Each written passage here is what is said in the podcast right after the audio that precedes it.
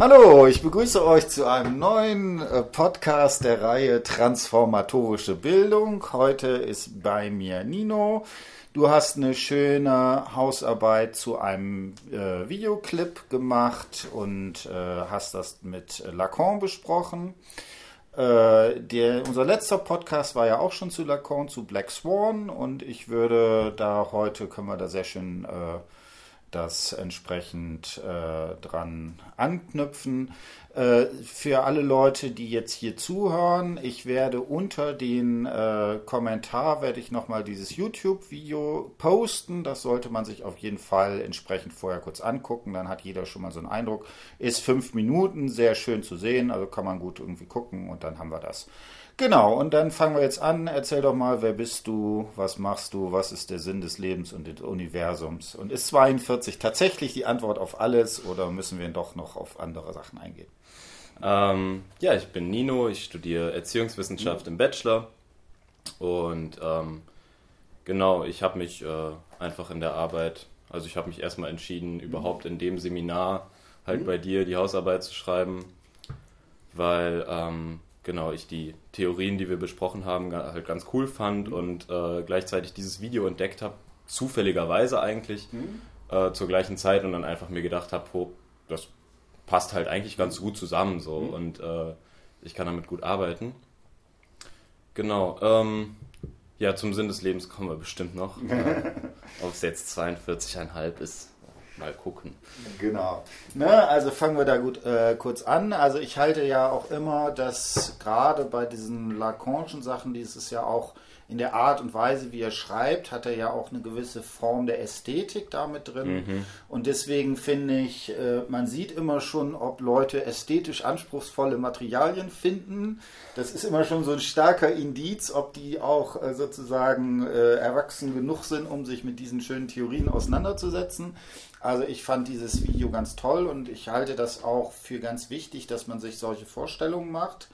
Ähm, es gibt, äh, ich würde so aus schreibdidaktischer Sicht, ne, halte ich zum Beispiel Folgendes immer für wichtig, dass man sowas wie ein Arbeiten am Imaginären hat, dass man gerade bei solchen komplexen Texten irgendwas hat, woran man, was man einfach als Vorstellung hat. Ja, ja. Weil dann werden, wird dieses komisch verzweigte äh, Sprechweise von Lacan irgendwie genau. deutlich äh, deutlich besser lesbar und so weiter. Und gerade dieses äh, Video, also was finde ich wirklich toll gemacht wird, ich habe gerade nochmal zweimal gesehen, äh, ist da sehr spannend. Genau, und jetzt würde ich vorschlagen, bevor wir überhaupt von Lacan machen, klammern wir den jetzt ein. Wir tun jetzt mhm. erstmal zehn Minuten so, als wenn wir überhaupt nichts von ihm wüssten. Und äh, das halte ich auch immer für ganz wichtig. Gerade psychoanalytische äh, Theorien haben ja ganz stark also so eine ganz merkwürdige äh, Diktion, dann wird irgendwie vom Phallus geredet und all so ein Kram irgendwie und vom Realen und vom Phantasma und so weiter. Und deswegen halte ich es für ganz wichtig, dass man erstmal versucht, ohne, diesen, ohne dieses Vokabular irgendwie sich dem Video entsprechend zu nähern. Und da würde ich jetzt äh, dich bitten, vielleicht so ein paar Sachen rauszugreifen, was für dich äh, da interessant und wichtig war. Äh, ist tatsächlich schwierig, weil das, obwohl es nur fünf Minuten äh, sind, unglaublich mhm. dicht ist. Also ja. man könnte bestimmt fünf Stunden lang alleine eine Zusammenfassung dieses genau. Videos machen. Also insofern erstmal angucken. Ne? Aber sag mal, was waren die Sachen, die für dich interessant waren? Worauf hast du geachtet und so weiter und so fort? Ja, für mich war der Punkt, ähm, dass ich halt im Seminar saß und wir über das Spiegelstadium gesprochen genau, haben. Genau, das darfst du jetzt nicht sagen. Und ähm, ja, und dann war ich aber geprimed ah, ja, durch, ja. durch äh, Wörter wie Spiegel beispielsweise ja. und Reflexion und so. Genau. Dann bin ich auf dieses Video gestoßen und ähm, was ich da total interessant fand, war witzigerweise genau äh, eben diese Schlüsselrolle von äh, Spiegeln und Blicken und Reflexion, weil äh, es in dem Video letztlich um ähm, man könnte plump sagen, es geht um so eine Art Lebensgeschichte, mhm. um auch eine Art von Identifikation, die da vorgenommen wird ähm, von äh, diesem Protagonisten.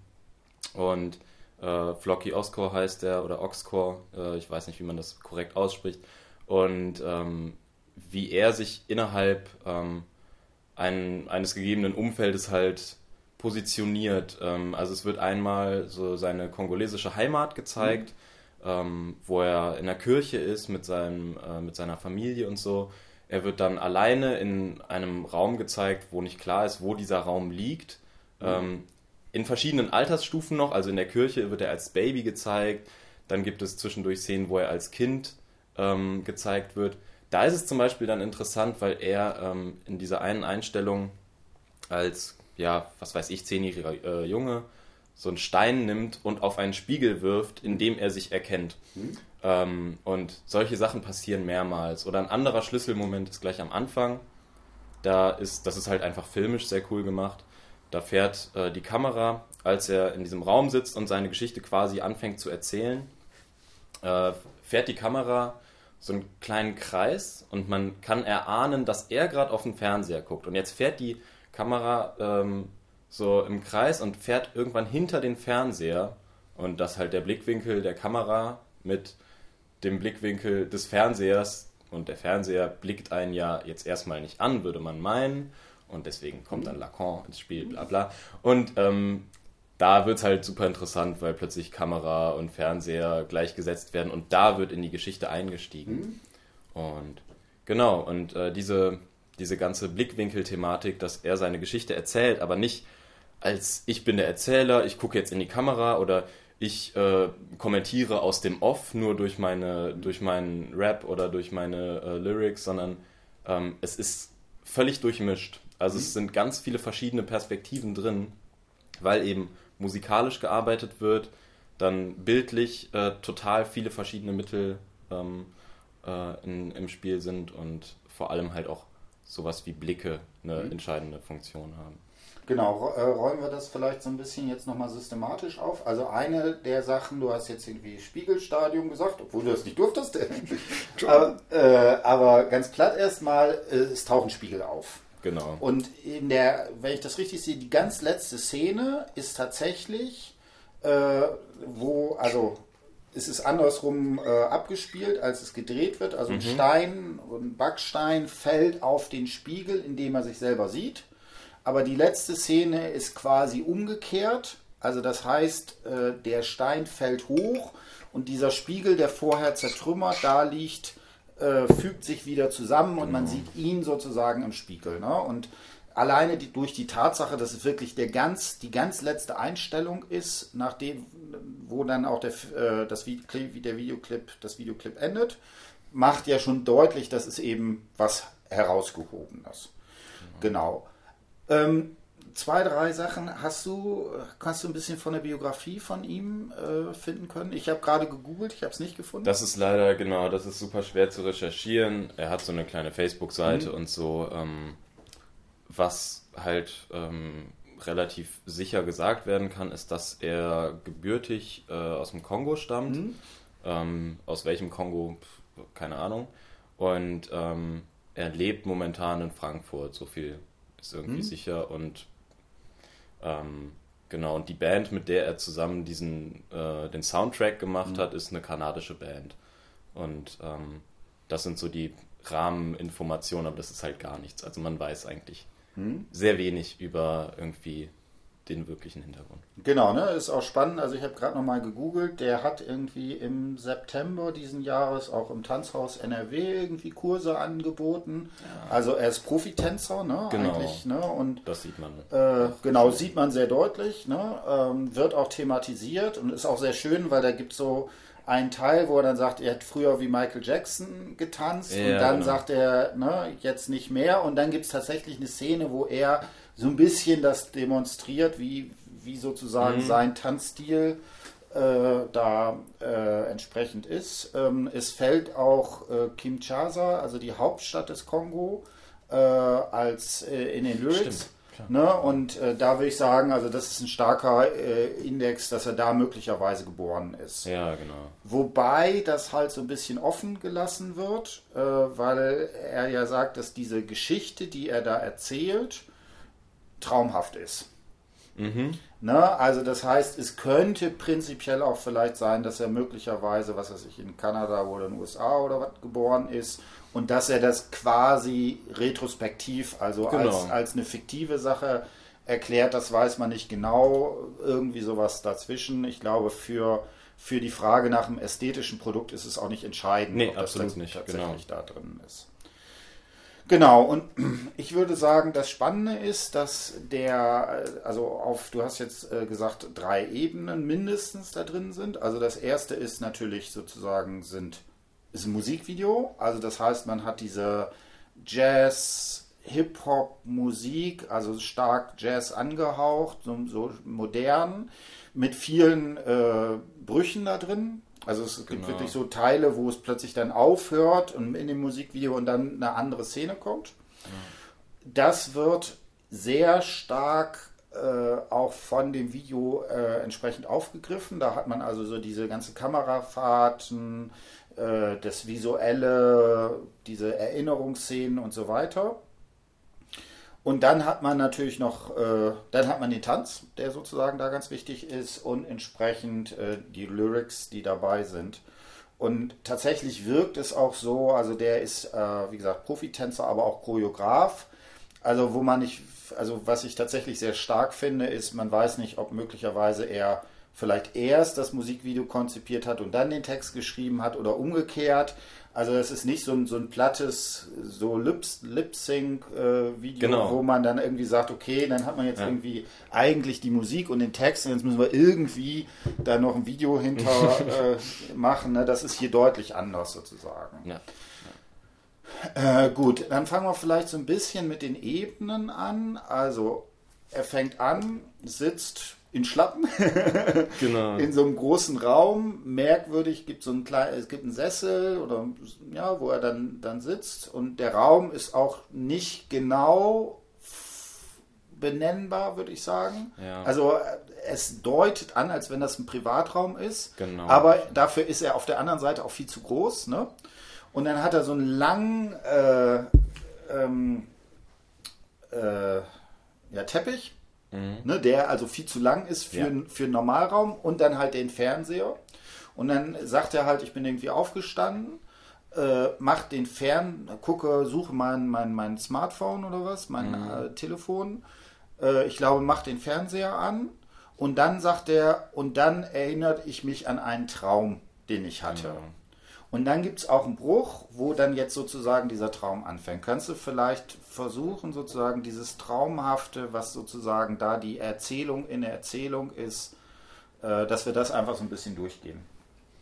Also was ich erstmal interessant finde, ist das schon, weil du das gerade eigentlich schon äh, implizit gesagt hast, die, äh, die Einstellung in diesem Raum ist schon derart diffus und un, also so undurchschaubar. Ähm, dass sie schon im Traum sehr, sehr nahe kommt, finde ja, ich. Ja. Also da ist schon direkt, äh, wenn man sich jetzt das Video drei, vier Mal anguckt, ist man irgendwann nicht mehr sicher, hat der Traum wirklich erst da begonnen, wo er sagt, hm? äh, ich hatte gestern einen Traum, oder hm. ist der Traum schon eher so ein Motiv, was sich durchzieht, dass man einfach alles eher als Traum abkanzelt. Hm. Egal. Ähm, genau, aber, nicht, aber das, nicht, egal, das ist natürlich total wichtig. Das, ne? das ist ganz häufig so. Genau also man kann auf jeden Fall sagen, man hat zwei Ebenen. Aber diese erst, also ganz klassisch würde man sagen, das erste, das ist, das ist die Realität. Mhm, und mhm. das zweite wäre der Traum. Aber auch diese Realität ist schon irgendwie gebrochen, weil äh, das auch irgendwie eine äh, Bühne sein könnte. Man könnte sich jetzt ja. auch vorstellen, dass vielleicht äh, da hinter dem Fernseher vielleicht auch ein Publikum ist, dass es so mhm. Performance Art ist oder sowas in die Richtung. Also das ist sozusagen auch schon offen. Ne? Ganz genau. wichtiger Hinweis, müssen wir auf jeden Fall, äh, dürfen wir das nicht vergessen. Und ähm, selbst wenn man jetzt bei diesen, also klar, wir können jetzt hier in dem Rahmen über das Konzept Realität wahrscheinlich nur lachen, aber ähm, okay, ja. äh, ich finde, wenn man, selbst wenn man diese Kategorie, das, das Reale und dann das Traumhafte, also nicht mhm. Reale bei Lacan, sondern wirklich die Realität und ähm, den Traum so als zwei Ebenen hat, kann man eigentlich sagen, das Interessante ist auch, dass er sich selbst wenn man das dann so einteilen würde, ganz binär, ähm, er sich eigentlich in beiden Ebenen ähnlich verhält. Also er, er benutzt äh, gleiche, also er ist in beiden Situationen als Tänzer, er ist in beiden Situationen auch als Erzähler. Was da, glaube ich, ein großer Unterschied ist, ähm, wenn wir darüber reden, weil bei mir in der Hausarbeit ging es ja darum, wie er sich als Subjekt überhaupt positioniert mhm. Ähm, in seiner eigenen Geschichte. Und da ist ein ganz krasser Unterschied, glaube ich, dass er als in dieser Realität, wenn wir es so nennen, ähm, klar als Erzähler auftritt. Also da ist es eher so Lip-Sync-mäßig. Mhm. Und da ja, performt er quasi seinen Text, wenn auch sehr, sehr frei und mit sehr vielen mhm. anderen Mitteln noch. Und im Traum ist es dagegen so, dass er äh, sehr oft auch einfach so gezeigt wird, ohne, mhm. also dass einfach die Geschichte erzählt wird, wie er irgendwo langläuft beispielsweise und er erzählt dann die Geschichte von so, das könnte man jetzt sagen, vielleicht seine erste große Liebe, mhm. diese Sarah, mit der er dann spazieren geht.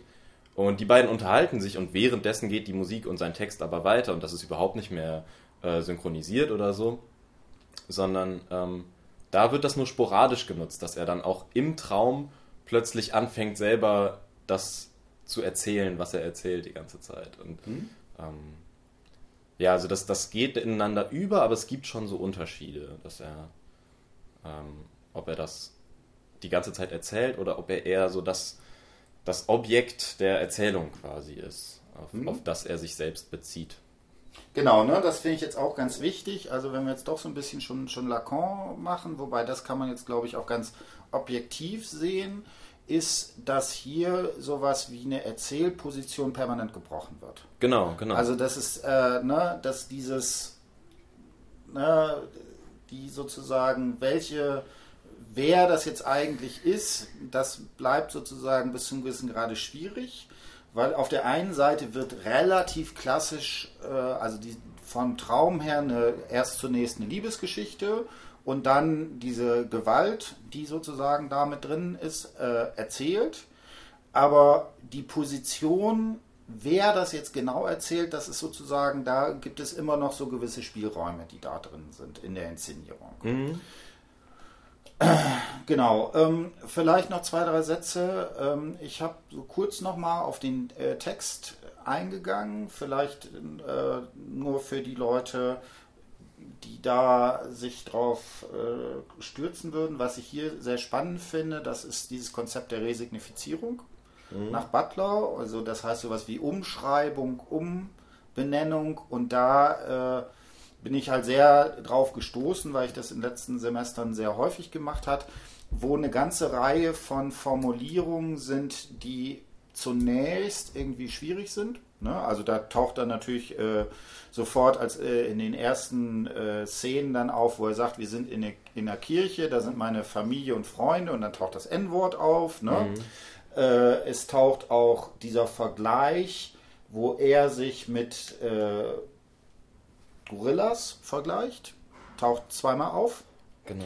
Ja. Äh, ne? Und wo das auch in den äh, Sätzen tatsächlich so parallel gesetzt wird. Auch das ist was, was natürlich äh, sehr, also in anderen Kontexten irgendwie schwierig ist. Ne? Hier im Sinne einer Identifikation, aber ganz ja. wichtig ist, wo er sozusagen das entsprechend äh, umdeutet. Äh, das dritte, was mir dann sehr aufgefallen ist, ist auch dieses, wo er sagt, ja, die sprechen, äh, ich glaube, wie, wie ist das, äh, Englisch mit einem afrikanischen Slang oder was? ja, genau. also er, er sagt hier äh, mit, mit seinem Vater, ne?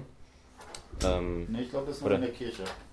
Ja, ja, ich glaube, ähm, hier, my mama used to carry me at her bag, while my daddy screams Hallelujah in a church with an excellent African accent. Genau. Und also dieser, genau, dieses excellent African accent ist mhm. ja auch so ein, ähm, da, das hat schon so eine eigene Ästhetik. Ja. Und ähm, das ist wahrscheinlich kein Zufall, dass das so ist. Genau, ne? ähm, ne? also das würde ich sagen, das ist ganz typisch, sowas wie Resignifizierung. Viele Leute würden eben sagen, es gibt, dass man irgendwie hoch, äh, Augenblick, ja, Hochenglisch. Hochenglisch sprechen, sprechen sollte, ne? also bildungsbürgerliche Sprache. Genau. Und mit diesem Excellent ist genau natürlich sowas wie eine Resignifizierung im Sinne einer Umdeutung zu sehen, dass er eben das entsprechend äh, da äh, positiv äh, umdeutet. Ja. ja. Genau, wo machen wir weiter? Äh, ja, noch äh, was hast du Re Resignifizierung? Genau, oder? das würde ich sagen, okay, dass, ne, ja. Ähm, ja, sollen wir mal in Lacan einsteigen? Oder sollen ist das noch zu früh? Ich würde sagen, es ist noch ein bisschen zu früh. Okay. Äh, Wobei, jetzt überlege ich gerade.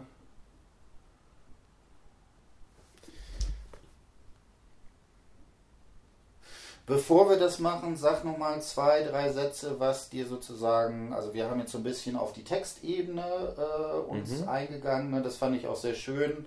Äh, du hast das, den, das Liedtext, den Liedtext äh, transkribiert. Äh, ich würde ihn gerne irgendwie mit veröffentlichen. Wir haben uns aus rechtlichen Gründen jetzt dagegen entschieden, sind uns da nicht ganz sicher, wie das mit Autorenrechten ist. Äh, wer das haben will, kann mich anmelden, dann könnte ich möglicherweise das auch noch anders zugänglich machen. Ähm, sag nochmal zwei, drei Sätze, was dir in der Filmästhetik aufgefallen sind. Sind da noch Sachen, die äh, da äh, interessant sind? Ähm, ja, es ist halt äh, ein extrem, was heißt professionell, aber mhm. halt einfach, einfach gut gemacht. Mhm. Äh, gut gemachtes Video und ähm, es gibt halt vor allem, ich habe mich ja eher mit der Inhaltsebene mhm. jetzt immer beschäftigt ähm, und einfach nur die Umsetzung darauf bezogen, wie die Inhalte quasi dadurch mhm. ähm, besser gezeigt werden oder anders gezeigt mhm. werden. Genau, dann sage ich vielleicht noch zwei, drei Sätze. Was mir sehr aufgefallen ist, ähm, das Interessante finde ich, sind diese Brüche, die da auch drin sind. Also äh, interessant ist ja, ne, du hast zunächst sozusagen diese Eingangsszene, die man zunächst so figurieren könnte, dass das eben das Subjekt ist, was das dann diesen Traum erzählt. Ne? Auch mhm. da schon äh, interessant. Und dann taucht halt diese Liebesgeschichte auf. Ne? Auch da ist irgendwie nicht so ganz klar, wie, wie, wie realistisch das ist. Also zum Teil wird es realistisch dargestellt, aber dann gibt es auch, dass diese drei äh, jungen Frauen da irgendwie äh, in so einem Baum irgendwie äh, sich so reingeräkelt ja, haben ja. oder so, wo man auch so denkt, um, also äh, wahrscheinlich ist das, das ist dann tatsächlich wieder traumhaft. So, und dann gab es einen Bruch und dann tanzen die beiden ne, in so einer romantischen Szene, wo das plötzlich auch musikalisch völlig bricht. Ja. Ne, und das ist ja, ne, und dann, da, das ist dann nochmal so ein Moment, wo man so, so huch, was mhm. ist das jetzt ist? Und dann kommt diese Szene und plötzlich hat man in dieser Szene Schüsse. Ja. Und ne, wo man dann zunächst auch das nicht verorten kann, weil diese Schüsse, die da sozusagen auftauchen, äh, in irgendwie in dieser Tanzszene, in einer Disco oder Bar oder sowas mit, mit reingemacht werden, aber plötzlich also was da drin sind, was nochmal da eine andere Qualität irgendwie reinbringt. Ne? Und dann gibt es diese äh, ganze Szene eben mit, den, äh, mit der Gewalt in, ja. im Kongo. Genau, und dann, äh, wie gesagt, zum Schluss diese Spiegelszene. Ne? Und äh, das fand ich auch sehr interessant, weil das eben sehr stark, ne, und deswegen, also wie gesagt, der ist ja auch Choreograf irgendwie. Ich finde, das merkt man dann auch, äh, dass hier dieses eben nicht als ein eindeutiges Ding ist, sondern eher sowas wie so ein Textgewebe oder sowas, ja. was, wo man eigentlich sagen könnte, da, da hätte man auch irgendwie vier Videoclips draus machen können. Genau. Also sehr dicht sozusagen an dem Punkt. Auf jeden Fall. Gut, dann würde ich sagen, fangen wir jetzt mit Lacan an. Jetzt okay. darfst du. Endlich! äh, gut, ja, wo, womit fangen wir an? Ähm, Mit dem Spiegelstadium. Genau. Ähm, das war ja letztendlich der, der Ausgangspunkt für mich, ähm, dass ich da schon mal so einen Einblick rein, äh, reinbekommen habe, was dieses Spiegelstadium ist und was man damit machen kann, wie man damit arbeiten kann auch. Ähm, für mich hat sich daraus ergeben, dass ich in dem Video ähm, auch abseits von den Spiegelszenen mhm. Ähm, total viel mit diesem Schema, was halt echt sehr, sehr differenziert und ausgearbeitet ist, ähm, sehr viel ähm, erkennen konnte, wo ich mir gedacht habe, eigentlich genau das, was du am Anfang gesagt mhm. hast. Ähm, hier haben wir so einen, auf der einen Seite diesen Text, der irgendwie, also ich bin vor allem von diesem Ursprungstext, das Spiegelstadium als Bildner der Ich-Funktion, ausgegangen. Und der ist ja äh, nicht so leicht äh, zu verstehen, sondern dann kommt auch in dem einen oder anderen Satz mal das Wort Dialektik vor und dann versteht man schon wieder nicht, worum es geht. Aber ähm, auf der anderen Seite dieses Video, was irgendwie als ähm, Anschauung ist jetzt auch schon wieder so ein, hm? äh, ja, so ein krasser Begriff. Aber ja, was halt als Beispiel dafür fungieren kann. Ähm, und wo man dann plötzlich äh, zwischen beiden Sachen die, die äh, Bezüge herstellen kann. Mhm. Und ich habe da halt dann gemerkt, was, also wie offensichtlich manche Sachen sind, mhm. die ähm, einem plötzlich ins Auge springen. Du hast jetzt das eben genannt mit dem, dass am Ende ähm, quasi die äh, Spiegelfetzen sich da ja wieder zusammensetzen in, dem, in der allerletzten Einstellung. Und ähm, während vorher ja die ganze Zeit Brüche passieren, mhm. während das ganze Video in allen Ebenen zerbrochen wird. Die mhm. Erzählerposition, die Videoperspektiven, alles.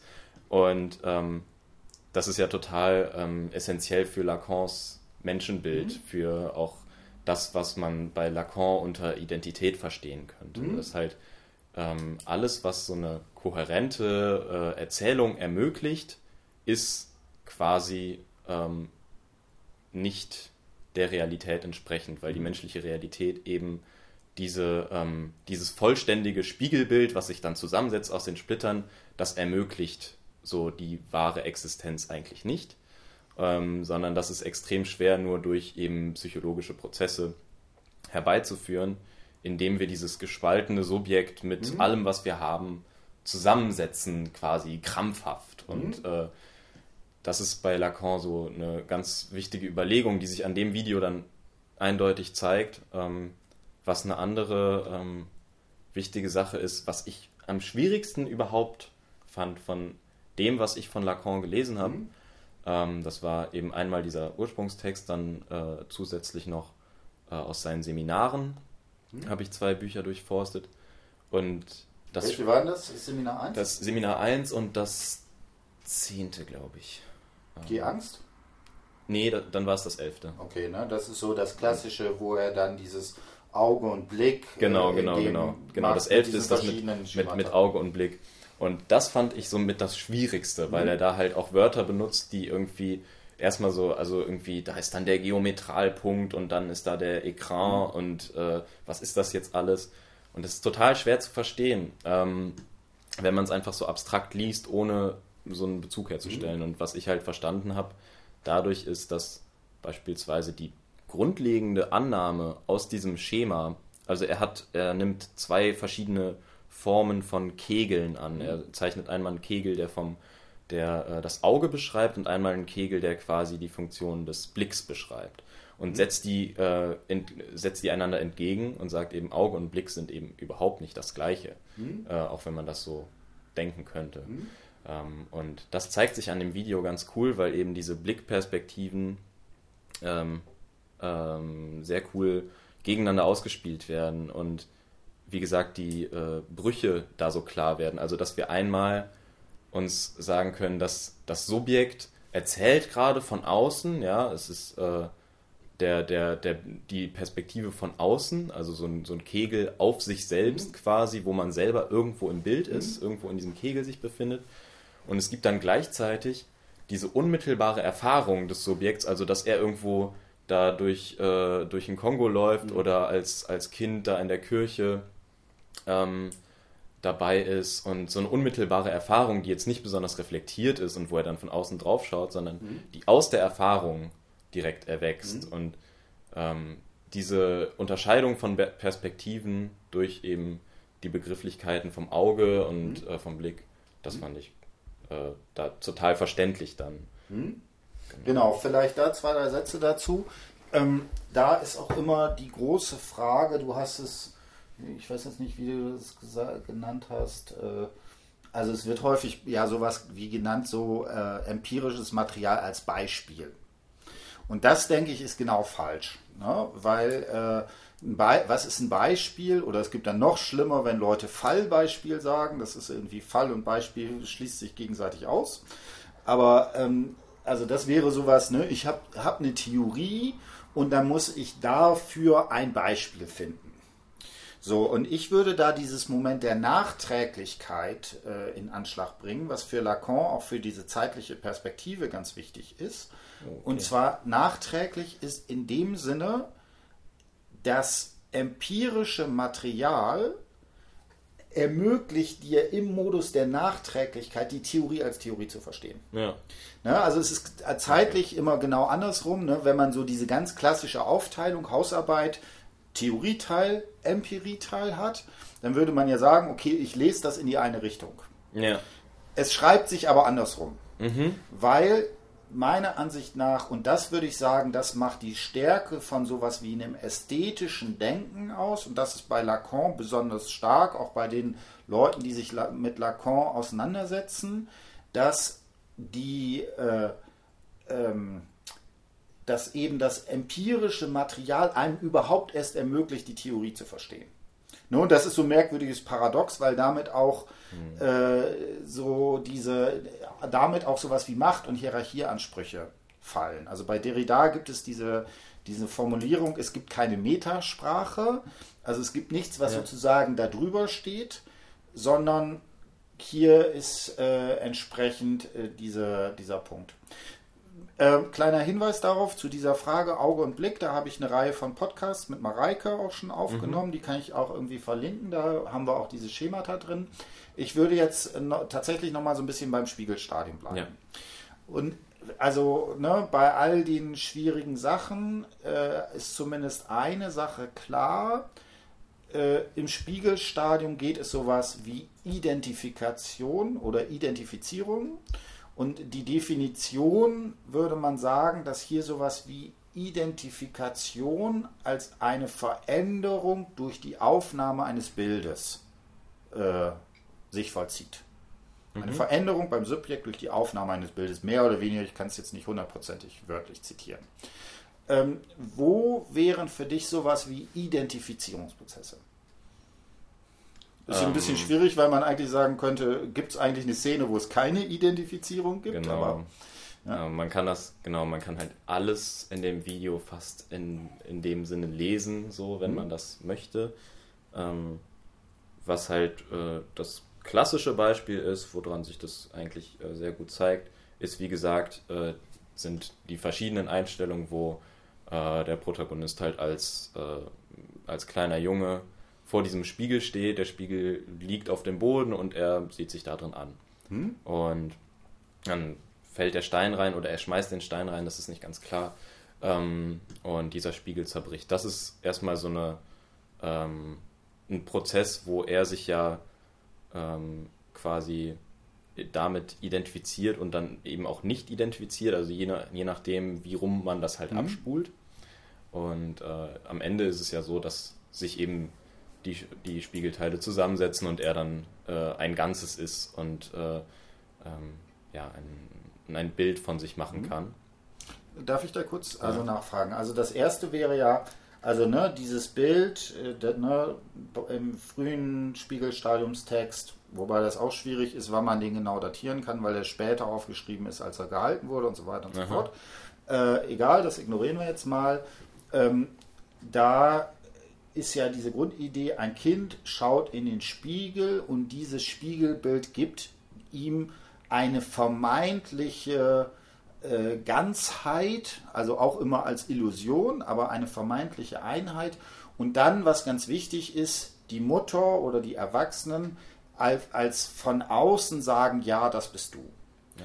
Und jetzt, ich würde das jetzt zunächst ganz platt interpretieren, wenn er dort einen Stein nimmt und dieses Spiegelbild zerstört, dann wäre ja genau die Frage, ob hier sowas auftaucht, dass in, also das ist immer ganz wichtig, dass in diesem Ja, das bist du von der Mutter, von den anderen, die sozusagen dieses mhm. symbolisch, diese imaginäre Achse symbolisch legitimieren, ähm, da schreiben sich auch sowas wie politische, gesellschaftliche Prozesse ein. Und das ist ja die ganze Zeit das Thema. Auch ist es eben nicht neutral, sondern sowas wie das Spiegelbild als Afroamerikaner hat eben häufig die Tendenz, eben auch sowas wie negativ, zumindest von der Gesellschaft her, auch negative Zuschreibungen zu bekommen. Ja.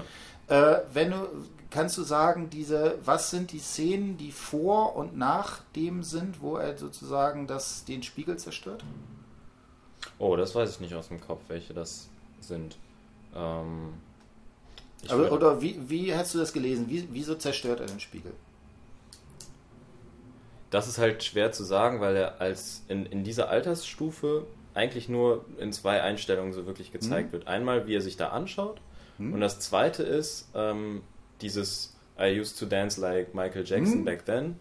Und äh, wo er dann halt irgendwie auf Pappkartons irgendwie mhm. so Breakdance macht. Und mhm. ähm, da ist es dann so, letztlich, das kann man natürlich jetzt lesen, wenn man das möchte, so dass er äh, letztlich von diesem Stil, äh, so wie Michael Jackson zu tanzen und wahrscheinlich irgendwie, ne, er ist in den 80ern, 90ern aufgewachsen ähm, und dann auf die entsprechende Musik zu tanzen, sich davon weiterentwickelt hat.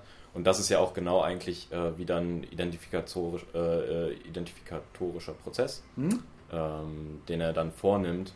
Und ähm, also Weiterentwicklung birgt ja das krasseste Potenzial ähm, für eben eine Identifizierung damit. Mhm. Ne?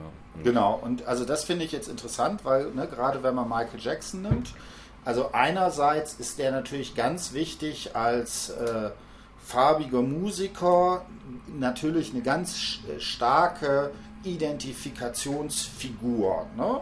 Genau. Und gleichzeitig aber natürlich bis zu einem gewissen Grade auch jemand, der, um sich in so einer Popwelt zurechtzufinden, natürlich gewisse äh, kulturelle Zuschreibung, was Popmusik ist, sich dem auch mhm. äh, sozusagen mhm. beugen würde. Und ich würde das tatsächlich, ne, und das wäre jetzt die Frage, äh, ob man das so lesen kann, ne, wenn er sagt, früher habe ich so getanzt, ne, das hat wahrscheinlich auch ein gewisses Maß an einer Emanzipationsmöglichkeit, aber halt trotzdem bleibt es noch in einem gewissen popkulturellen äh, Kontext gefangen. Ja. Und er, der ja jetzt eher, sagen wir mal, ne, er sagt ja, in der Kirche haben die ja auch getanzt. Es gibt ja auch Tanzszenen, wo dann äh, da Frauen entsprechend äh, tanzen. Das ist sicherlich nochmal ein anderer Stil. Mhm. Und da wird, könnte man das so lesen, dass dieses Zerstören des Spiegels auch sowas ist, dass er sich eine neue Identität suchen genau. will, die sozusagen unabhängig von diesen vielleicht auch problematischeren Sachen äh, da macht. Ne? Und ja. ist ja auch kein Wunder, er tanzt nicht zu Popmusik, sondern genau. zu Jazz. Ja, ne? das ist halt, das ist der Punkt. Ich finde, ähm, es wird eigentlich im Laufe des Videos, ähm, also wenn man sich halt tausendmal hintereinander mhm. reinzieht, wie wir das wahrscheinlich jetzt beide inzwischen getan haben, ähm, klar, dass er eigentlich mit diesem Konzept von Identität obwohl es um Identität geht, hm? damit genau bricht. Hm? Und ähm, eben Identität hier nicht als irgendwie eine statische oder als, als, als, als ein Zustand beschrieben wird oder irgendwie essentialistisch, sondern er nimmt halt, wenn er sich identifiziert, nimmt er sich seine Bezüge irgendwo her und er zeigt aber gleichzeitig, dass diese Bezüge alle historisch irgendwie äh, chronologisch, keine Ahnung, nacheinander erfolgen oder wo eine Zeitlichkeit vielleicht sogar manchmal gar keine Rolle mehr spielt, mhm. weil es auch dann in, diesem, in dieser Traumwelt passiert, wo es nicht so ganz klar ist, wie die Zeit da funktioniert.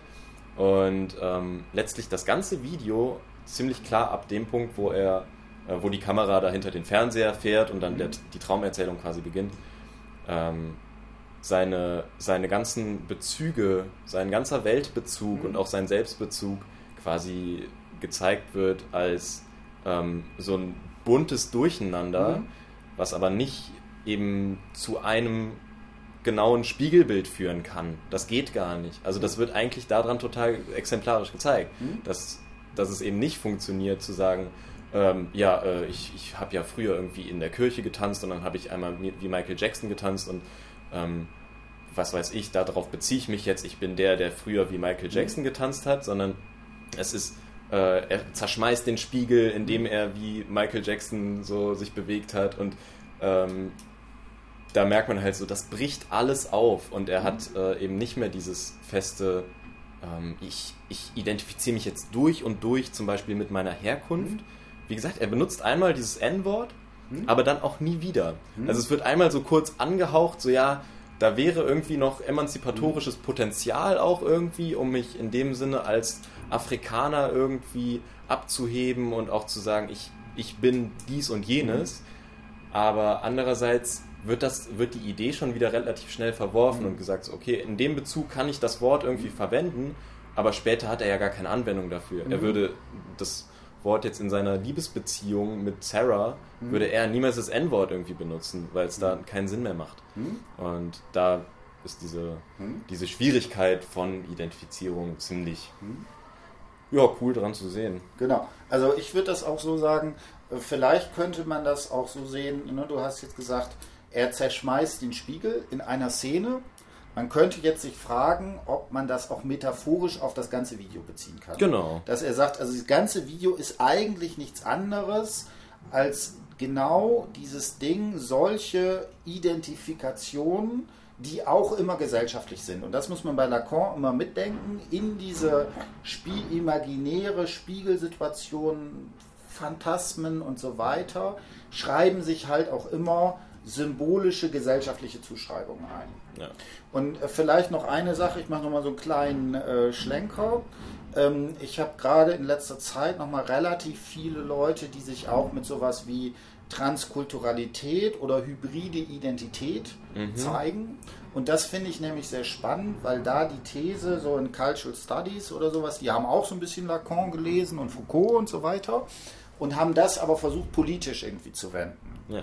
Und haben da gesagt, so eine Vorstellung von so einem einheitlichen, in sich geschlossenen Subjekt, ne, was irgendwie, ich denke, also bin ich, ich habe irgendwie so meinen Kopf und dann ist so Welt, kommt irgendwie so ein bisschen später mal dann dazu, ne, dass diese Vorstellung selber auch was Politisches ist. Weil so eine Vorstellung einer eindeutigen Identität setzt eben voraus, dass man in einem kulturellen äh, Kontext aufgewachsen ist, der einem sowas erlaubt. Ja.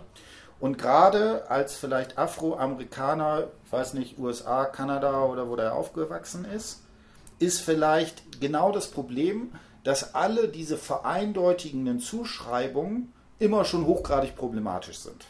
Ja. Ne? Und ne, genau auch dieses, äh, was ich auch sehr schön finde, genau mit diesem N-Wort, das finde ich auch interessant, das taucht ja auch auf wo das tendenziell, also das ist ja dann eher wahrscheinlich vielleicht dann doch USA.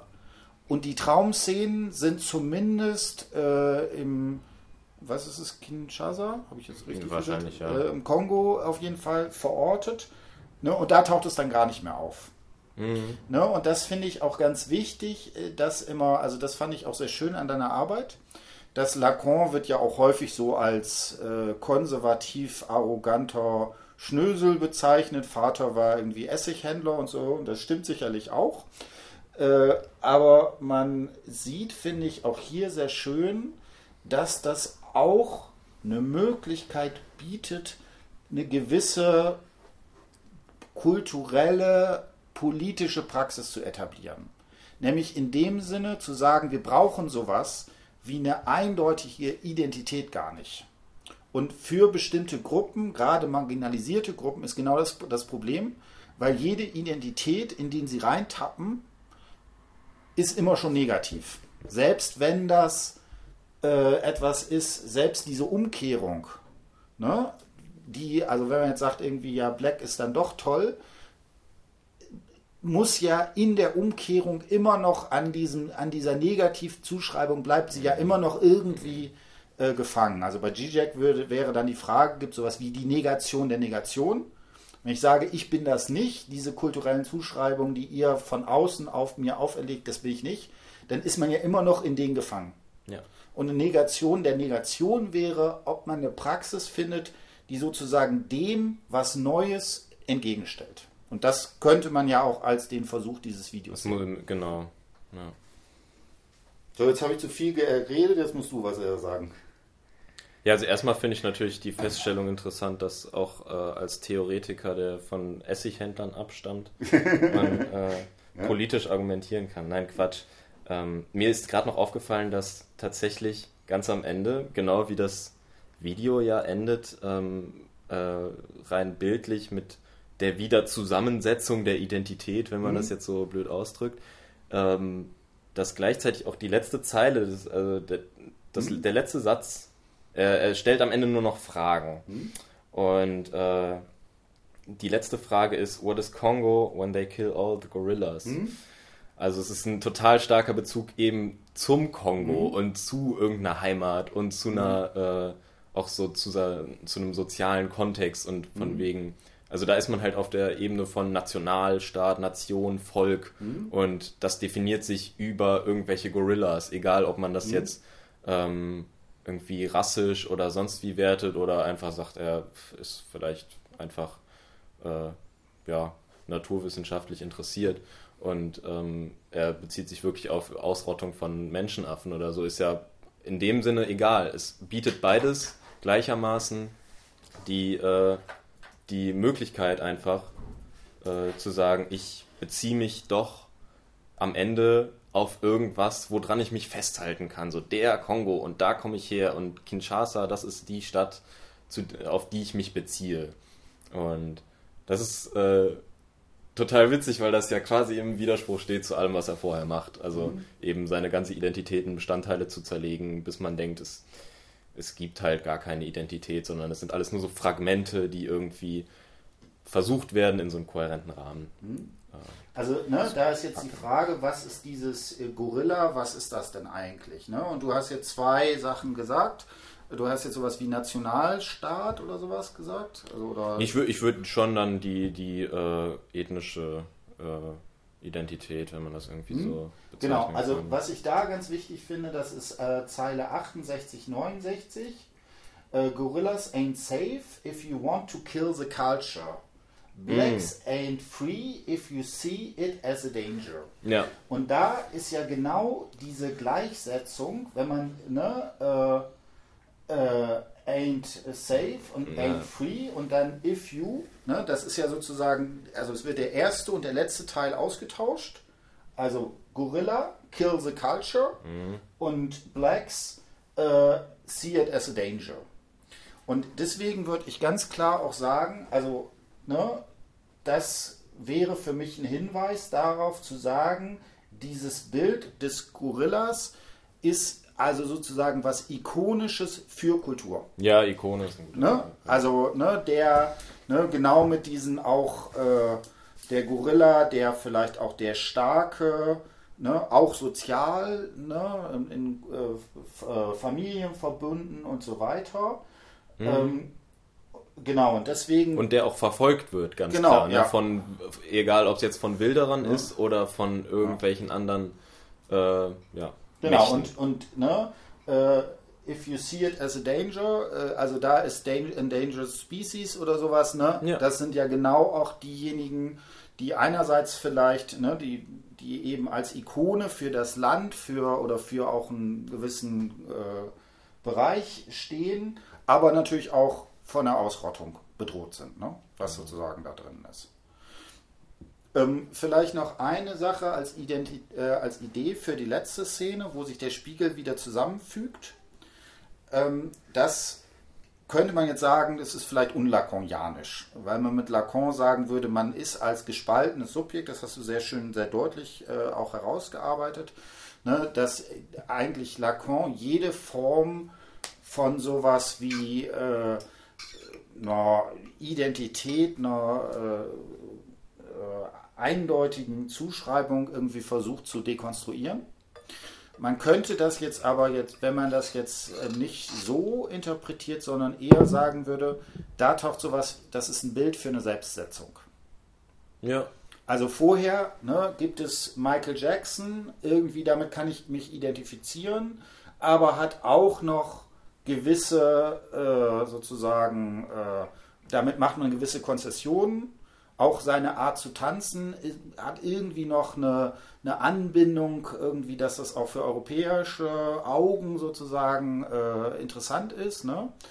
Und wenn man das so sieht, dass er versucht, sich als Künstler sozusagen aus sich selber heraus zu äh, konstituieren, wobei klar ist, und ich glaube, das ist ihm auch klar, das sieht man auch in den ganzen wie er das äh, mit den entsprechenden Sachen macht, dass es nicht auf sowas wie ein autonomes Objekt hinausläuft.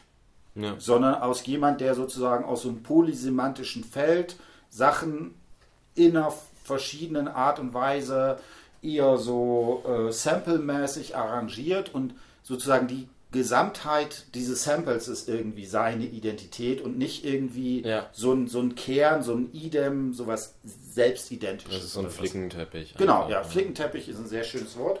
Vielleicht nur eine Sache, es gibt da bei Lacan den Begriff des Sauture. Sauture mhm. ist sowas wie ein Begriff des Vernähens, also wenn man zwei Bereiche macht, dass man die ineinander näht. Das wird zum Beispiel auch verwendet bei Wunden oder sowas, ne, die sozusagen, wo man das überlappt und dann vernäht. Also man könnte das hier auch, diese Flickenteppich, der in der künstlerischen Tätigkeit entsprechend vernäht wird. Mhm. Auge und Blick. Was sagst Auge du dazu? So, jetzt geht's oder, nee, nee, oder, oder willst du noch erst symbolisch imaginär real machen? Das ist, glaube ich, dein Kapitel, was davor noch ist. Genau, das ist ähm, vielleicht auch unmittelbar für viele interessanter, weil das, äh, no, das da weiß ich nicht, aber schneller an, okay, ja, ja. egal. Ähm, genau, ich äh, habe halt mich da genähert ähm, der ganzen Analyse mit äh, Lacans äh, drei Begriffen, ähm, das Symbolische, das Imaginäre und das Reale. Mhm. Und ich fand, dass man die halt super gut daran ja, ähm, sich irgendwie eine Vorstellung davon machen konnte, was das bedeuten kann. Ähm, einmal das Symbolische ist relativ klar, äh, das ist hauptsächlich einfach die Sprache und mhm. alles, was so sprachlich funktioniert. Ähm, da auf der Ebene haben wir natürlich einfach die Lyrics von, äh, mhm. also den Text, der uns so den einen Zugang gewährt mhm. zur Geschichte. Mhm. Dann haben wir auf der imaginären Ebene ähm, das komplette Video, das mhm. man einfach als das Imaginäre quasi äh, mhm. sich jetzt erstmal nehmen kann und sagen kann, das ist der zweite Zugang. Mhm. Und ähm, das Reale ist das, was natürlich, also was ich auch am schwierigsten von den drei äh, Begriffen äh, ver ja, verstanden habe und was sich nicht so direkt beziehen lässt, sondern wo man merkt, ähm, da muss man sich jetzt spezifische Erfahrungen, die in dem Video gezeigt werden, ähm, irgendwie denen sich nähern und äh, schauen, ist da, gibt es Momente quasi in dem Video, so habe so hab ich es gemacht, wo man weder sagen kann, es ist gerade wirklich eine symbolische noch eine imaginäre Ordnung quasi mhm. vorhanden, in der das eingeordnet werden kann. Mhm. Kurz vielleicht zwei, drei Sätze theoretisch, ne, ist genau richtig. Also äh, müssen gleich noch, ob diese Zuordnung stimmt, da müssen wir gleich noch was dazu sagen. Aber erstmal das Symbolische, das ist eben das Zeichenhafte, was in sozusagen differenzierbaren Zeichen Mhm. Äh, ne? Es gibt bei Lacan dieses Mann und Frau ne? als zwei äh, Sachen, wo man also eine klare Unterscheidung zur einen oder zur anderen Seite dazugehörig hat. Ja. Und das Imaginäre ist eher bildhaft, fantastisch, traumhaft, sicherlich auch. Und was äh, genau, was da mit drin ist. Und das Problem ist, das Reale kann man sich eigentlich nur als Differenz zu diesen anderen Sachen mm. sehen. Also das ist das, was weder im Symbolischen aufgeht oder komplett aufgeht, noch in den Imaginationen, was so quasi darunter ist. Genau, das finde ich sehr spannend. Wo würdest, könntest du Szenen sagen, wo du das dem einen oder dem anderen zuordnen würdest? Also jetzt ganz vorsichtig ja. erstmal. Klar ist, das ist ne, Borromäischer Knoten, das ist immer alles ineinander verwoben, aber genau. gewisse Tendenzen kann man vielleicht rausstellen. Also ähm, ich habe relativ schnell den Eindruck gehabt, ha, ich habe irgendwie was Reales hm? gefunden und ähm, da kann man auch immer gut gegen argumentieren, aber ich habe ähm, für mich festgelegt, es gibt so ein paar Sachen, die äh, ganz gut reinpassen, wo man sagen kann, es ist wie, wie gesagt ne, weder symbolisch noch imaginär klar, hm? sondern ähm, da gibt es Momente, wo zum Beispiel äh, Sarah oder ähm, auch er selbst in die, in die Kamera schauen. Hm? Währenddessen läuft kein Text, es wird hm? nichts dazu gesagt. Und es ist insofern ähm, jetzt erstmal symbolisch nicht so leicht zu deuten. Hm? Und es ist auch imaginär nicht besonders stark, weil da jetzt hm? nicht vermittelt wird, man könnte sagen, okay, ja, da wird ja eine Person gezeigt und mhm. das ist ein Bild von einer Person. Ähm, aber andererseits, die Person wurde vorher schon gezeigt, das ist jetzt in dem Sinne nichts Neues. Oder es gibt äh, Kriegs. Äh, nee, nee, warte mal, lass mal. Kannst du das noch ein bisschen genauer erzählen? Wie ist das inszeniert? Als die, also sind sie zusammen zu sehen oder sind sie einzeln zu sehen? Nee, sie sind einzeln zu sehen mhm. und ähm, es ist halt so inszeniert, dass es relativ rausfällt, weil ja selten dieses, dieses Moment des Blickes äh, in die Kamera überhaupt vorkommt. Mhm. Und das ist schon sehr gezielt eingesetzt. Mhm. Und das kommt nur an den Stellen, wo ähm, man letztlich unterstellen kann, also wenn es hier keinen Text gibt, dann kann man unterstellen, hm, vielleicht ist an der Stelle, wenn trotzdem ja etwas erzählt wird, mhm. eigentlich, oder erzählt werden will. Aber es gibt keinen Text, es gibt, auch, es gibt auch keine, kein Storyboard, was dazu entworfen wurde, mhm. wie jemand jetzt durch eine Landschaft läuft, sondern es ist einfach nur ein Mensch, der in die Kamera schaut. Mhm. Dann deutet das für mich jetzt darauf hin, äh, dass es etwas Unerzählbares quasi mhm. ist. Dass es eben etwas ist, was sich nicht einordnen lässt, wo man mhm. eben nicht sagen kann, okay, das kann ich über die symbolische Ebene irgendwie jetzt verarbeiten oder über die imaginäre, sondern da ist man erstmal sprachlos. Und das mhm. gleiche gilt dann für Kriegsszenen, mhm. die oft, äh, also diese Bürgerkriegsszenen sind halt auch ähm, oft sehr imaginär stark, mhm. aber da wird dann zum Beispiel auf Text auch ganz viel verzichtet. Und da hat man auch das Gefühl, in der Erfahrung des Subjekts gerade zu sein. Und mhm. das ist auch ein ganz entscheidender Punkt für das Reale, glaube ich. Mhm. Dass äh, wir eben das Symbolische und das Imaginäre, das können sehr reflexive ähm, mhm. Mechanismen quasi sein. Also ich beziehe mich durch ein Wort auf ein Konstrukt. Also das ist über fünf Ecken kann das laufen. So. Und beim Realen ist es eben, das ist in der Erfahrung. Ich glaube, äh, Lacan bezeichnet das auch als Erwachen. Mhm. Und äh, genau das passiert ja quasi, als er da ganz am Anfang liegt und er wacht auf und er ist in der Erfahrung noch drin. Und dann fängt er aber an zu reflektieren. Mhm. Und äh, dann kommen so bewusste, äh, mhm. symbolische, imaginäre Prozesse in mhm. Gang.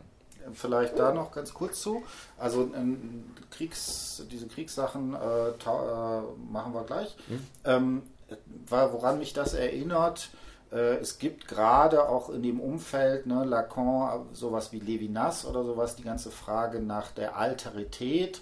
Also die Frage, gibt es sowas wie am, im Menschen, was sozusagen sich weder in symbolischen Zuordnungen, was weiß ich, welcher Kultur gehört er zu, welchem Geschlecht oder sowas.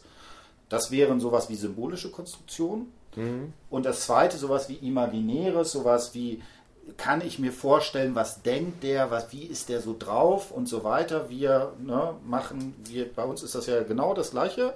Auf der einen Seite haben wir jetzt so eine symbolische Ordnung, so, wir reden miteinander, wir haben verschiedene, äh, was weiß ich, Student, Dozent und so weiter, symbolische Zuschreibungen. Auf der anderen Seite versuchen wir uns imaginär permanent abzugleichen. Was denkt der? Habe ich jetzt richtig gesagt? Wo kann ich jetzt mit einer Frage anschließen und so weiter? Und natürlich gibt es sowas wie gerade im Antlitz des anderen, ne, das wäre ein Begriff von Althusser, ne, im Gesicht, irgendwas, was sozusagen den Mensch ausmacht, was aber nicht beschreibbar ist, was sozusagen alle Konstruktionen, alle Vorstellungen quasi sprengt. Ne, und das wäre genau vielleicht so eine Sache, ob da sowas, was mit Lacan, wie das Reale sozusagen im, in dem Gesicht, in dem Menschsein, im Antlitz aufscheint, was dann natürlich sofort wieder zu neuen Imaginationen, zu neuen Symbolisierungen mhm. und so weiter führt. Aber vielleicht könnte man da sich das überlegen, ob das der Versuch ist, sowas wie ein ästhetisches, ästhetische, das herauszustellen, was ist eigentlich jenseits unserer Klischees oder unserer Vorstellungen, unserer Zuschreibungen und so weiter und so fort. Genau. Ne, das wäre so eine Idee, wo man da vielleicht sowas wie das Reale machen kann. Äh, das Reale als solche wird man nie finden. Ich finde es dann wichtig zu so ja. sagen, das ist sowas wie das scheint auf oder sowas oder das manifestiert sich. Ich fand diesen Begriff des Erwachens genau dieser Moment, wo man zum Beispiel vom Traum in die Wirklichkeit kommt und dann hat man so ein so ein Moment, wo man noch nicht weiß, was ist das jetzt eigentlich schon Traum oder nicht Traum oder mhm. so weiter. Vielleicht wäre da, zeigt sich auch sowas wie das Reale. Genau, jetzt sag mal zwei, drei Sätze zu den Kriegsszenen. Ähm, oder Bürgerkrieg oder genau, Gewalt, also, wie das ähm, jetzt. die, die Szenen sind, also das, wie du schon gesagt hast, die steigen ja ein ähm, mitten in diese Bar-Szene, wo die mhm. beiden äh, in der Bar so super ähm, gemütlich noch miteinander tanzen und es ist so wunderschöne Szene irgendwie. Romantisch, ne? Und genau, total romantisch und ähm, halt so eine richtige Liebesgeschichte. Und jetzt diese Kriegsepisoden ähm, kommen halt mit einem Mal einfach rein und plötzlich dreht sich alles. Und hm. da sind jetzt ähm, äh, Szenen von Flucht, von Verfolgung ähm, und äh, auch von brutalen Hinrichtungen und so ähm, werden halt gezeigt. Und da ist ähm, beispielsweise ja so, es gibt wenige, wenige Szenen allgemein, wo ähm, Flocky selbst als Protagonist überhaupt nicht im Bild ist oder mhm. so und auch keine Rolle spielt. Mhm. Und dann gibt es aber zum Beispiel, äh, daran habe ich mich auch in der Hausarbeit ziemlich aufgehangen, ähm, die Szene äh, dieser Hinrichtung. Mhm. Da sind jetzt, glaube ich, drei so Warlords oder sonst was, ähm, die halt äh, einen auf dem Boden knienden Mann erst irgendwie anbrüllen und bedrohen und ähm, irgendwann ihn dann auch wirklich erschlagen. Mit einer Axt mit, oder mit, Genau, oder mit irgendeinem, also sehr brutal auf jeden Fall und ähm, extrem, extrem gewalttätig einfach. Und da ist jetzt total interessant, dass das nicht kommentiert wird aus dem Off. Mhm. Es wird jetzt nicht erzählt, ja, äh, damals in, in, dem Land, wo ich herkomme, ist das und das passiert. Oder es wird auch nicht ähm, eingeordnet in dem Sinne, dass er selber sagen würde, er ist da irgendwie ein Subjekt, er ist einer von den Soldaten oder er ist das Opfer oder so, sondern das Subjekt ist da plötzlich gar nicht mehr drin.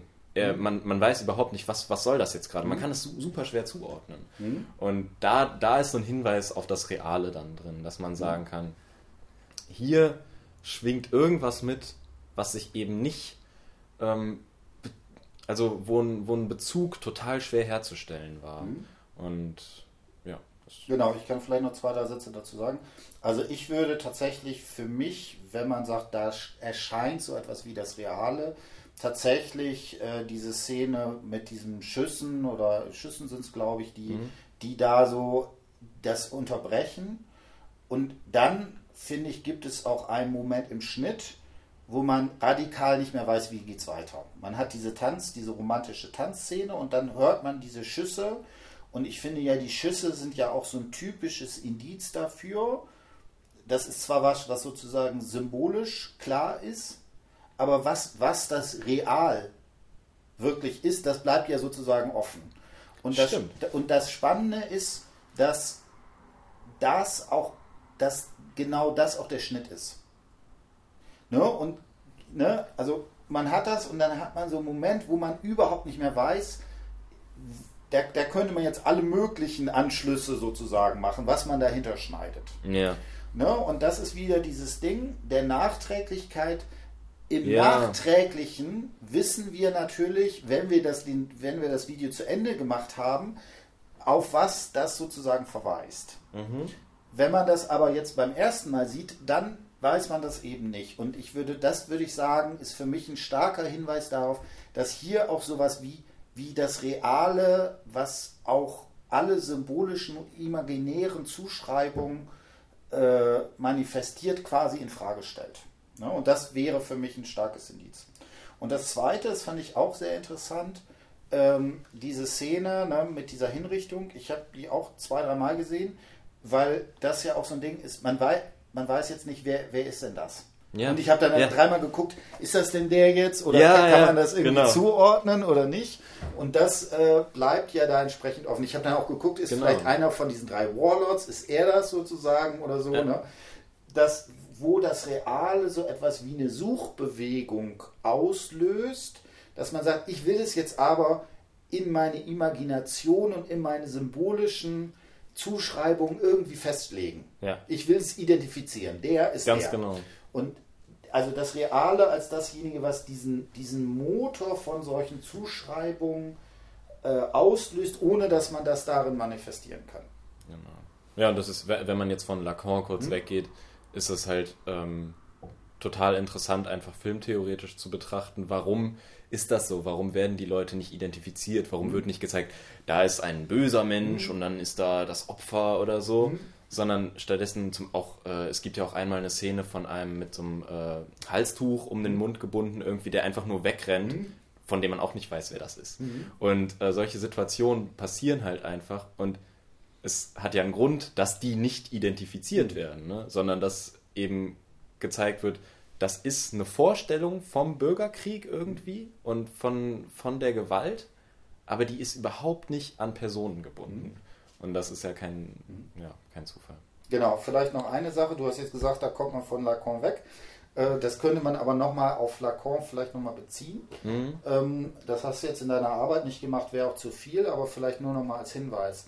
Also diese Sauture-Theorie, äh, das ist einer der, der äh, Metz, glaube ich, äh, ist ein bisschen her, dass ich das gelesen habe.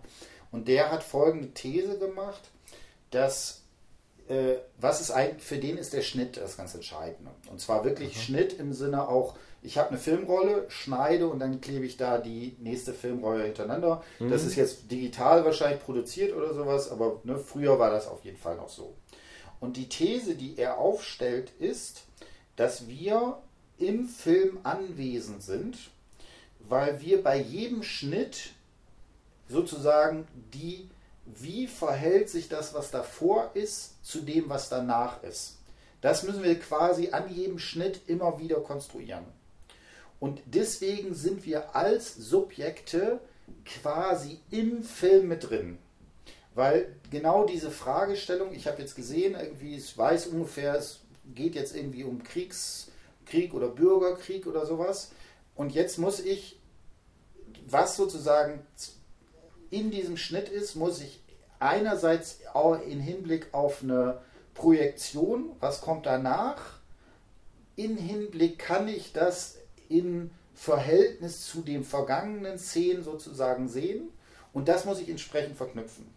Ja. Und da ist quasi das Subjekt in diesen Schnitten anwesend und konstituiert sich quasi über dieses Ding. Genau, und das ist jetzt ein sehr schöner äh, äh, ähm, Kombination. Jetzt müssen wir zu Auge und Blick kommen, weil da würde ich sagen, genau in diesen Schnitten ist das Subjekt anwesend und das macht, ne, ja. da, da bezieht er sich immer, da ist diese berühmte Stelle, äh, dass man sagt, ich bin, werde von der Leinwand angeblickt. Das ist genau, genau. dieser Punkt, dass man da drin ist. Was hast du uns zu Auge und Blick und so weiter zu, äh, damit äh, zu sagen? Ähm, ja, Auge und Blick sind, ähm, wie wir das eben schon ein bisschen angeschnitten mhm. hatten, ähm, so eine Spaltung einfach, mhm. Ähm, die für Lacan total äh, ja, konstitutiv quasi ähm, mhm. für so dieses menschliche ähm, Identifizieren und so ist. Und ähm, kannst du vielleicht Auge und Blick, wie würdest du das zunächst beschreiben? Was also ich würde quasi im, äh, was das Auge betrifft, sagen, ähm, das Auge ist quasi ein Punkt, hm? der bei Lacan, wenn man diesen Kegel hat, wo ähm, das Licht quasi äh, auf irgendeine Fläche fällt, dass das Auge irgendwo in diesem Kegel theoretisch positioniert werden kann oder positioniert, positioniert hm. sein kann. Äh, das Auge sucht sich das jetzt nicht selbst aus, aber ähm, dass das Auge ähm, ja ein kleiner Punkt ist, der mhm.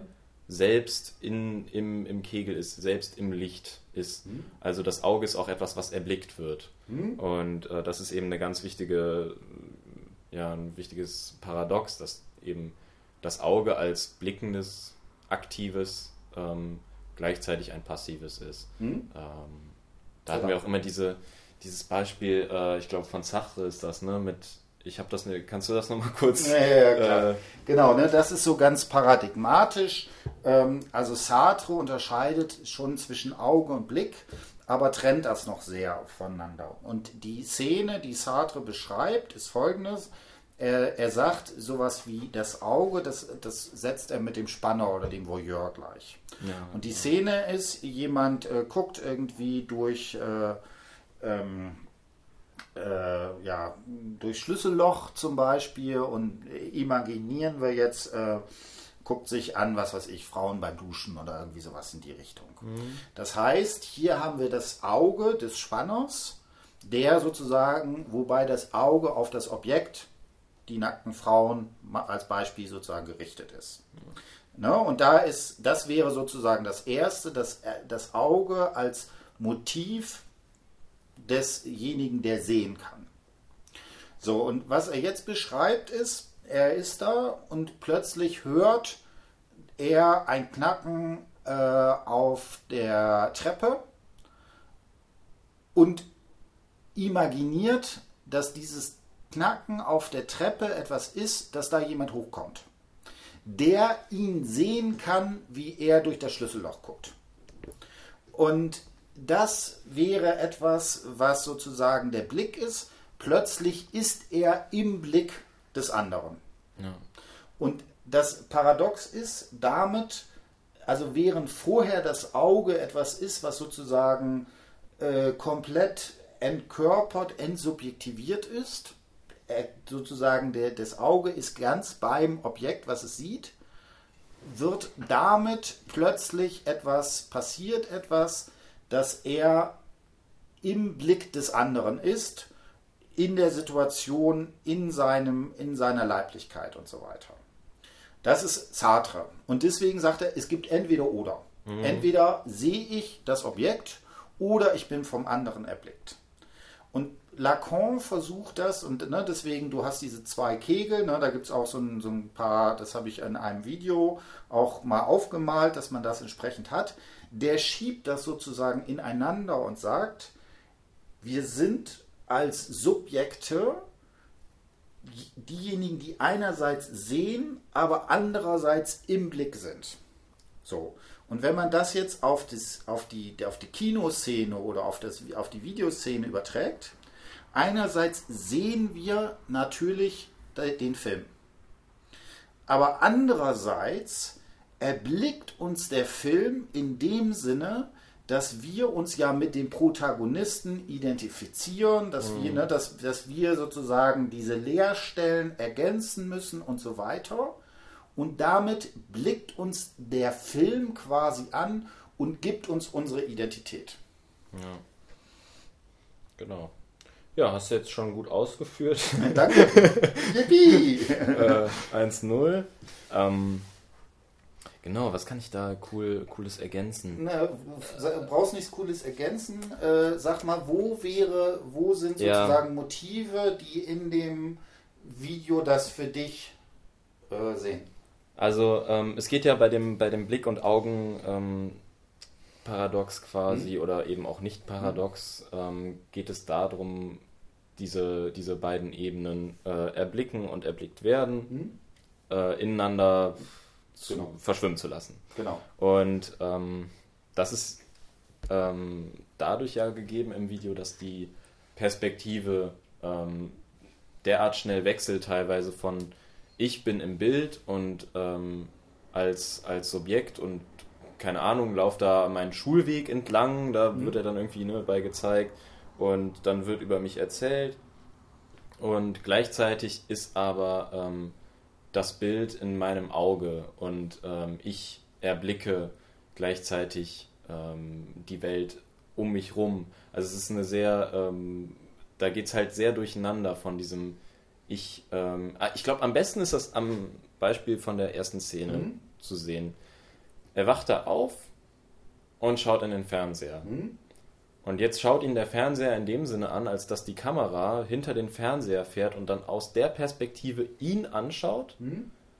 Und ähm, dann ja diese ganzen Geschichten losgetreten werden.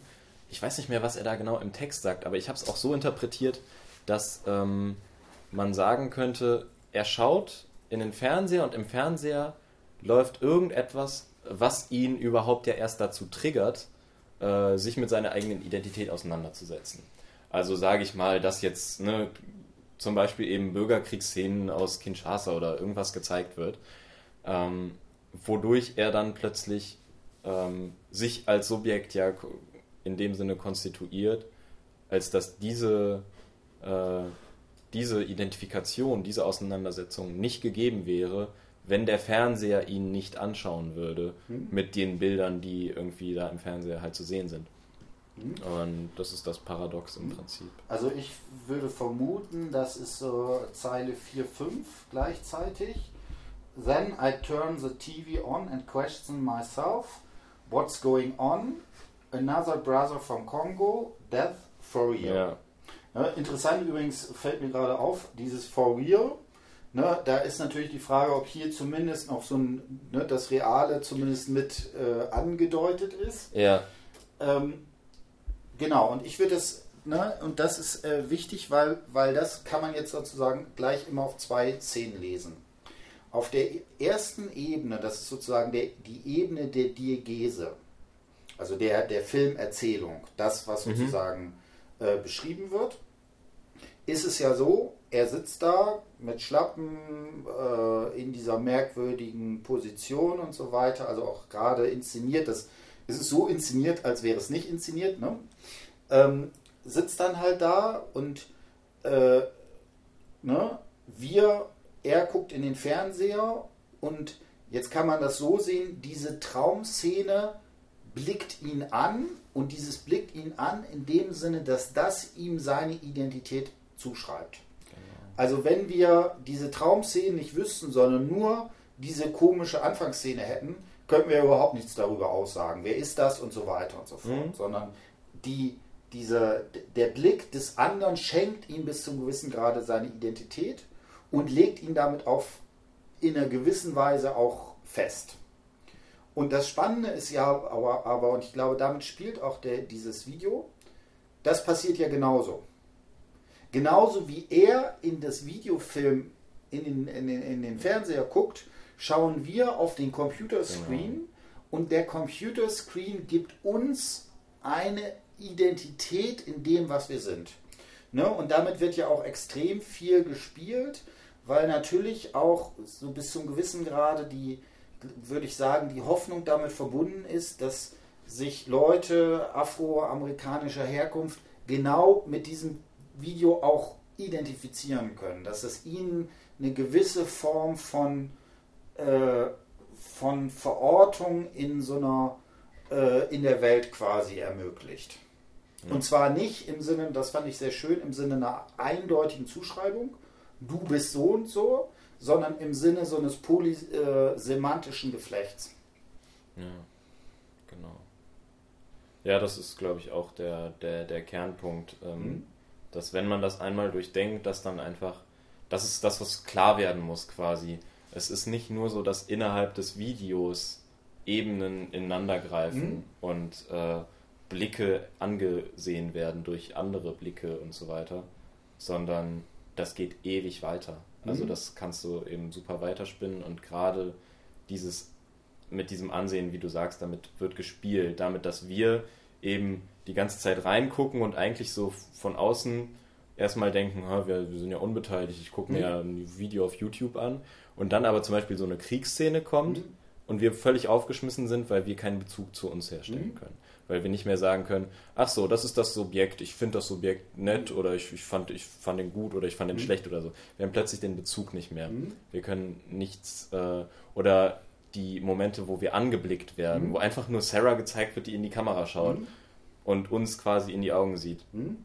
Ähm, da ist plötzlich klar, dass dieses Video weit über den, über den Bildschirm halt hinausgeht. Genau, genau. Und ne, das finde ich total interessant, weil wir haben ja eher vorher gesagt, vielleicht diesen, diesen Blick von Sarah, ob da sowas wie das Reale, sowas wie Alterität und so weiter aufscheint.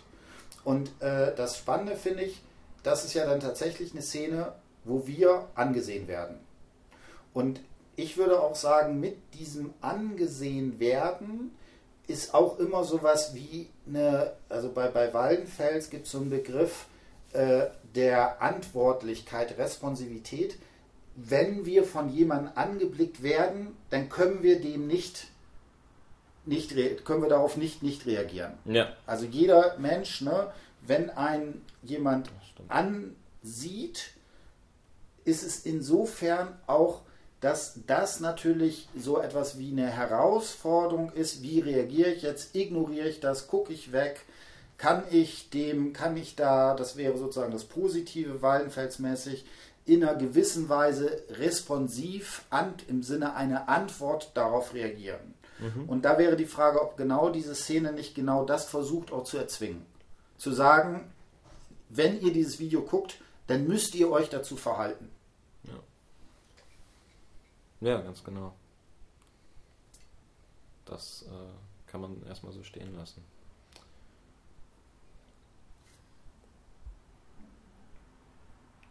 So, jetzt habe ich dich voll gequatscht. nee, aber äh, sehr gut. Ähm, ich schaue gerade, ob irgendwie was ganz, ganz, ganz Wichtiges jetzt noch gerade ein bisschen gelitten hat. Mhm. Nicht genannt.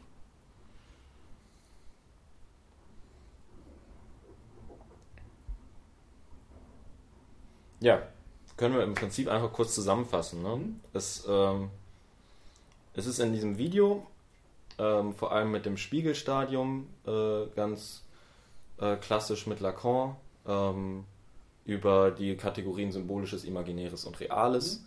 Ähm, ja, eine Analyse irgendwie zu machen und ähm, zweitens über den, über den Zugang Blick und Auge. Mhm. Und man kann beide, beide Ansätze quasi dazu benutzen, um die Identifikation, die dieses Video beschreibt, ähm, so ein bisschen durchzu, durchzuanalysieren mhm. und zu schauen, wo ähm, werden welche Mittel benutzt und worauf zielt das ab. Und ich glaube, man kann extrem viel daraus lernen für ähm, wahnsinnig viele äh, verschiedene Kontexte. Also das ist jetzt in einem witzigerweise, wir haben jetzt noch kein einziges Mal das Wort Bildung benutzt. Das mhm. finde ich erstmal ziemlich interessant. Ähm, ja, dann mach mal. Was hat das mit Bildung zu tun? Genau, jetzt, jetzt wird es richtig wild. Äh, also, das hat insofern mit Bildung zu tun, als ähm, zumindest wie äh, ich mir hab Lacan von dir beibringen lassen, ist halt so, ist, dass ähm, man seine Theorien als äh, Bildungsprozesstheorien ja, sich ähm, aneignen kann und äh, sehen kann, ob da in, in dem, was Lacan quasi beschreibt, als äh, sein, sein Menschenbild und so weiter und sein, seine Auffassung von menschlicher Identität und Identifikation, ähm, ob das zu so einem transformatorischen Bildungsbegriff passt. Mhm.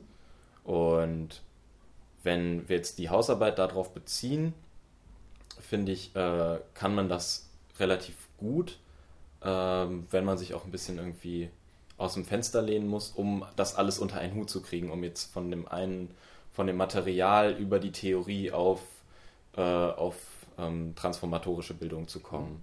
Aber es hat ja insofern was mit Transformation zu tun, als dass äh, Identität als basale Kategorie hm. irgendwie immer Transformation ausgesetzt ist und egal wie man das beschreibt, deswegen ja auch so Begriffe wie hybride Identität oder so, von wegen, ich habe meine Identität und dann kommt aber noch was anderes dazu und dann ist das Hybrid mhm. und ähm, äh, dass man halt dieses Konstrukt von Identität als ein transformatorisches quasi mhm. betrachten kann und sehen kann.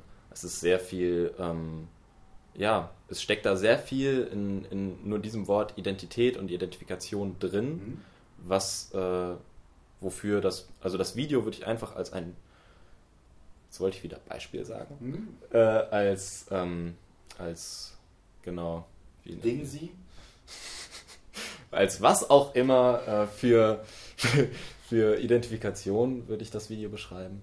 Und es ist insofern eine, ja, ein total, äh, eine total gute Möglichkeit, um zu sehen, wie Transformation auch stattfinden mhm. kann im Detail. Also dass man sich nicht transformatorische Bildung nur vorstellt als ja, ich habe meine Kategorien A, B, C, D, E mhm. und dann habe ich die irgendwann transformiert, weil ich damit in meiner Welt und mit meinem Selbstbild nicht mehr klarkomme und irgendwie merke, aha, äh, es, es sieht doch anders aus, sondern es ist sehr viel differenzierter mhm. als das. Mhm.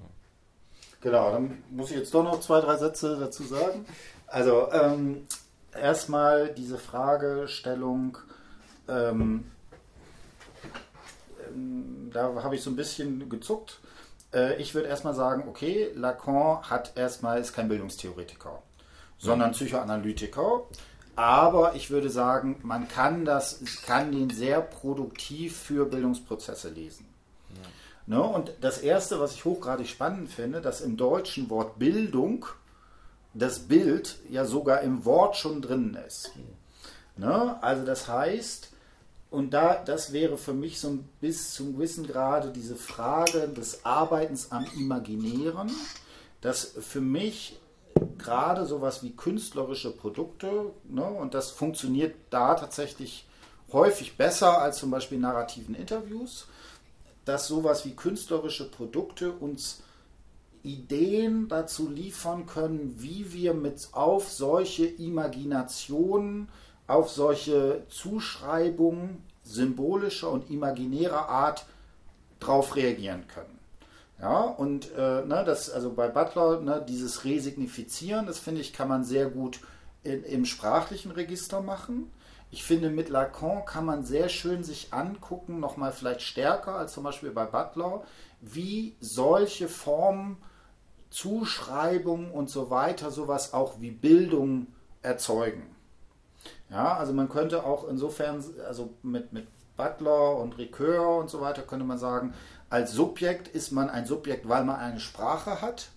Mit Lacan könnte man vielleicht stärker betonen, man ist Subjekt, weil man sich etwas eingebildet hat. Genau. No, und das Schöne ist, das hat Pazzini irgendwie äh, rausgearbeitet, sowas wie Einbildungsprozesse können auch sehr schnell zum Eingebildeten führen. Das ist kein, kein Witz, sondern das ist tatsächlich etymologisch, ist der Eingebildete derjenige, den Bilder, in den Bilder eingefallen sind. Mhm. Und dann bei Meister Eckhart braucht es dann auch immer noch so einen Prozess der Entbildung. Also das heißt, wo ich Bilder entsprechend äh, verschiebe, verändere und so weiter.